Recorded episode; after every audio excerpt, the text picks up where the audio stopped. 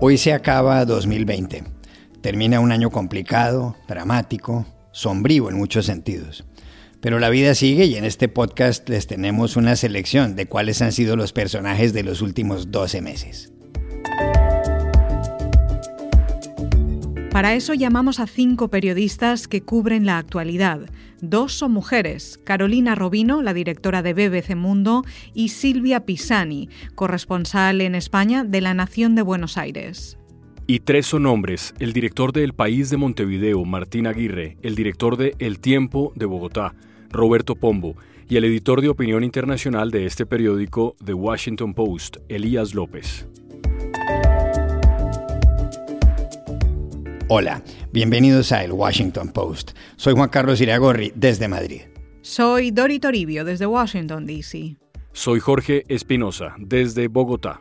Es jueves 31 de diciembre y esto es todo lo que usted debería saber hoy.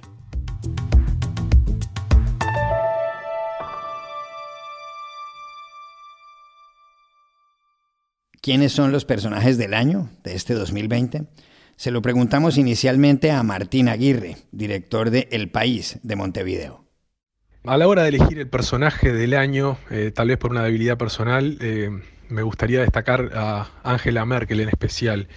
Creo que le aportó esa mezcla necesaria entre ciencia y política para explicar una situación tan compleja como la que atravesamos todavía en este 2020 a los ciudadanos y al resto del mundo. No quiero mencionar dos episodios en especial, cuando al principio de la pandemia explicó de manera muy clara la tasa de reproducción del virus, lo que implicaba el crecimiento, lo que, las consecuencias que podía generar, de una manera que ningún otro líder político logró aterrizarlo para que fuera comprensible por, por toda la sociedad. Y recientemente, cuando nuevamente se presentó ante el Parlamento, hizo unas declaraciones muy emotivas, incluso al borde del llanto, explicando por qué se veía forzada a tomar determinadas medidas justo en el arranque de, las, fiestas y de, la, de la, zafra navideña para muchos pequeños comerciantes, explicando cómo había que cuidar a los abuelos para que no fuera la última Navidad con ellos. Me parece que fue una líder política que logró reconciliar o conciliar este, la ciencia y la política de una manera que, muy poca gente lo hizo y, explicarle a la población las cosas sin dramatismos extremos y sin apelar a, a, una postura asustadora, pero sí diciendo las cosas claras y comprensibles para todos. Me parece que en eso fue una líder que se despegó fuertemente. En Uruguay creo que nosotros nos gustaría, creo que lo más destacado que ha habido en Uruguay es eh, el vínculo también entre la comunidad científica uruguaya y el gobierno que lograron que por lo menos durante unos 10 meses la pandemia estuviera muy controlada, aunque ahora estamos en un momento un poco más complicado. Y en particular estamos en un, momento especial en Uruguay porque esta semana la revista Nature eligió a un uruguayo, Gonzalo Moratorio, entre los 10 científicos globales a destacar, un, uruguayo de 40 años que, que tuvo un rol central en que Uruguay pudiera desarrollar su propio test PCR que fue en buena medida lo que nos permitió manejar el inicio de la pandemia sin tener que apelar a apoyos de afuera y a tener un control importante en el arranque de la pandemia, que explica los buenos números que tuvimos hasta hace por lo menos un mes donde la pandemia empezó a despegarse un poco.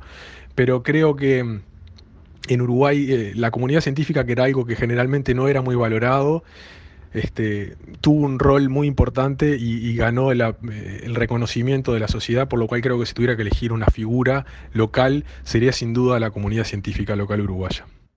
También le preguntamos por los personajes del año a Carolina Robino, la directora de BBC Mundo. Para mí los héroes de 2020 fueron sin duda alguna los trabajadores de la salud y los científicos. Eh, los trabajadores de la salud porque desde médicos auxiliares eh, no sé, mostrar un sacrificio enorme por cuidarnos, una valentía, una entrega, una dedicación realmente conmovedoras eh, y reflejaron maravillosamente lo mejor de la humanidad. Eh, creo que las imágenes que nos regalaron durante meses, las sociedades saliendo a aplaudirlos a los balcones, Em, es algo que se va a quedar con nosotros por mucho tiempo. Creo que también fue un remesón a la conciencia de las sociedades que gente que ha jugado un papel tan importante en esta crisis esté entre las personas peor pagadas en muchos países, ¿no? Creo que ahí hay algo que tenemos que, que pensar. Los científicos hicieron una tarea titánica sin duda por entender el coronavirus, por explicárnoslos, por enseñarnos a cuidarnos y obviamente por desarrollar una vacuna en tiempo récord que ojalá eh, nos ayude a salir de esta, de esta crisis.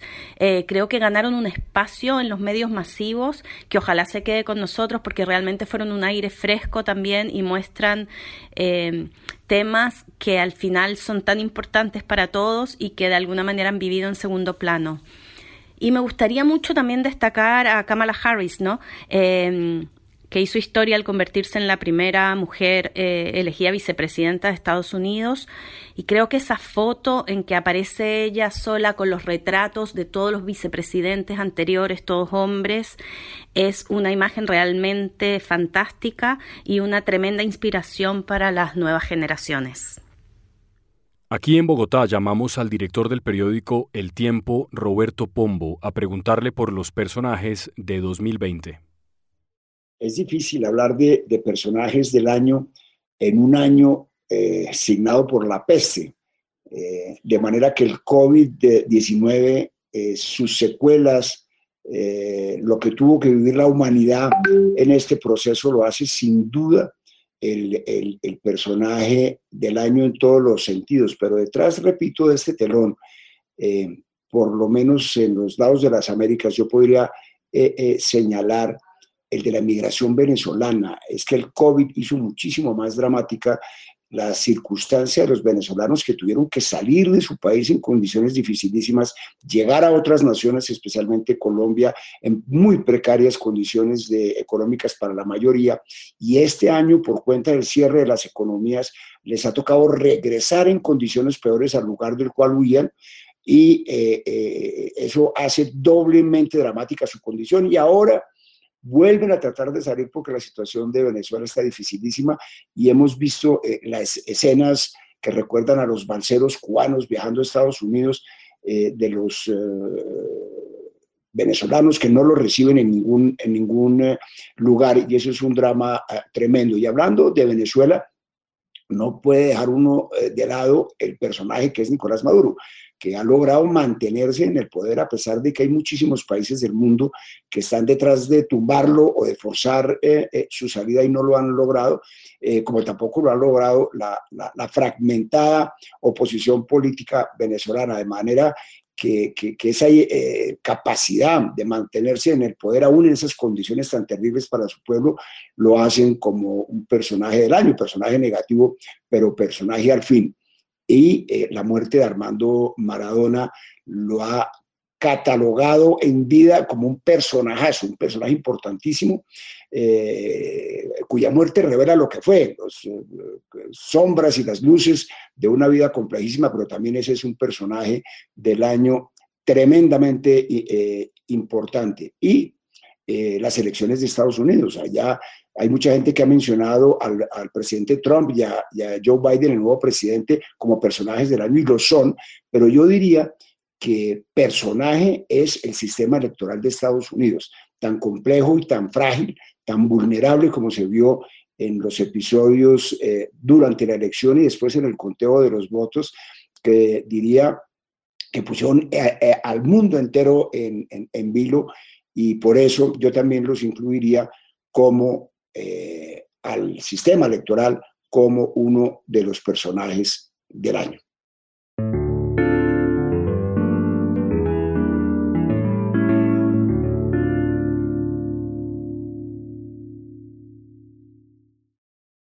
Y para conocer cuáles son sus personajes del año, llamamos aquí en España a la corresponsal de la Nación de Buenos Aires, Silvia Pisani. Hablamos de la Argentina y en este país indudablemente el personaje del año fue Diego Maradona. Para bien y para mal, con sus miserias y con sus virtudes, este fallecido futbolista eh, fue el que hizo hablar del país en todo el mundo. Presidentes de naciones de todas partes del planeta enviaron sus condolencias como si fuera un duelo de Estado, porque eso es lo que fue, un duelo de Estado, no un funeral de Estado, puesto que esto que quiso organizarse mostró también las serias limitaciones oficiales para organizar algo medianamente aceptable y las imágenes que llegaron fueron, por cierto, lamentables. Pero fue sin duda el personaje que nos hizo hablar. Diego Maradona, el futbolista que ha muerto, es el hombre que me encontré en cualquier lugar del mundo donde me tocó cubrir una noticia, Afganistán, Pakistán, Siria, Japón, donde yo decía, soy de Argentina, y lo primero que me decían era, ah, Maradona. Eso se fue este año. El otro dato del año que termina es un número, el otro personaje. Tal vez no sea lo más eh, habitual, pero es un número y es un número triste. 41%. Nunca en la historia de la Argentina, el país que alguna vez fue llamado el granero del mundo, alcanzó un nivel de pobreza del 41%. Fue este año, el 2020, y por eso ese número, ese porcentaje, junto con la muerte de Diego Maradona, son los dos datos de un año que cierra con sabor amargo. A nivel mundial, obviamente, el personaje es una bacteria, el coronavirus, un virus. Eh, y especialmente los cambios de hábitos. Creo que la popularización al infinito del uso de Internet para comunicarse llegó para quedarse. Posiblemente en el futuro se viaje menos, se hagan menos reuniones y hasta ceremonias hoy impensadas pasen a hacerse a través de Internet. La frase más común repetida durante el año fue nos vemos por Zoom y ese es un hábito que creo llegó para quedarse y fue sin duda el hábito del año. Y finalmente buscamos a Elías López, editor de opinión internacional de este periódico, The Washington Post, para que nos dijera cuáles son sus personajes de 2020. Mis personajes del año. Obviamente no estaría fácil. Pensé en Joe Biden, eh, el doctor Anthony Fauci, el epidemiólogo de Estados Unidos. Pero mientras más pensaba en personajes, pues siempre volví a dos personas muy cercanas a mi vida. Mi prima María Eugenia y mi cuñado Nate.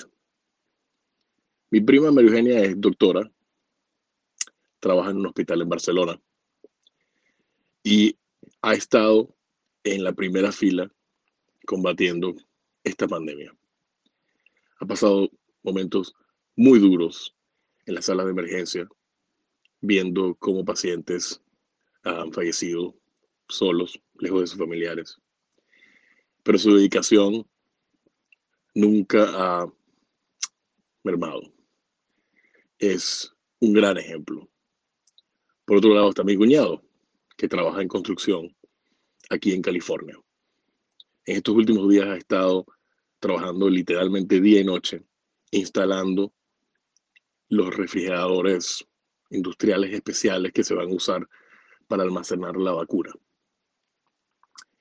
Nate y María Eugenia, mis familiares, representan a estos trabajadores esenciales que están pues manteniendo el mundo funcionando. Y creo que esos son los personajes del año para mí. Sin ellos, sin el trabajo, la dedicación, la enorme valentía y además los riesgos que han decidido asumir para combatir de frente a esta pandemia, estaríamos en una situación muchísimo, muchísimo peor, eh, digamos, como, como especie humana. Entonces, de verdad que para mí eh, expresar esa gratitud a ellos y obviamente extenderla a todos los trabajadores esenciales, ya sea personal en hospitales, eh, personas trabajando en, en, la distribución de las vacunas, pero también aquellos que eh, repartidores de comida y de otros, otros, otros servicios pues han, sido, han sido el frente que ha mantenido la economía del mundo funcionando, que ha mantenido el sistema los sistemas de salud funcionando, cuidándonos. Y, y, creo que la historia, pues, verá esos esfuerzos y esa dedicación eh, como ejemplos de gran heroísmo.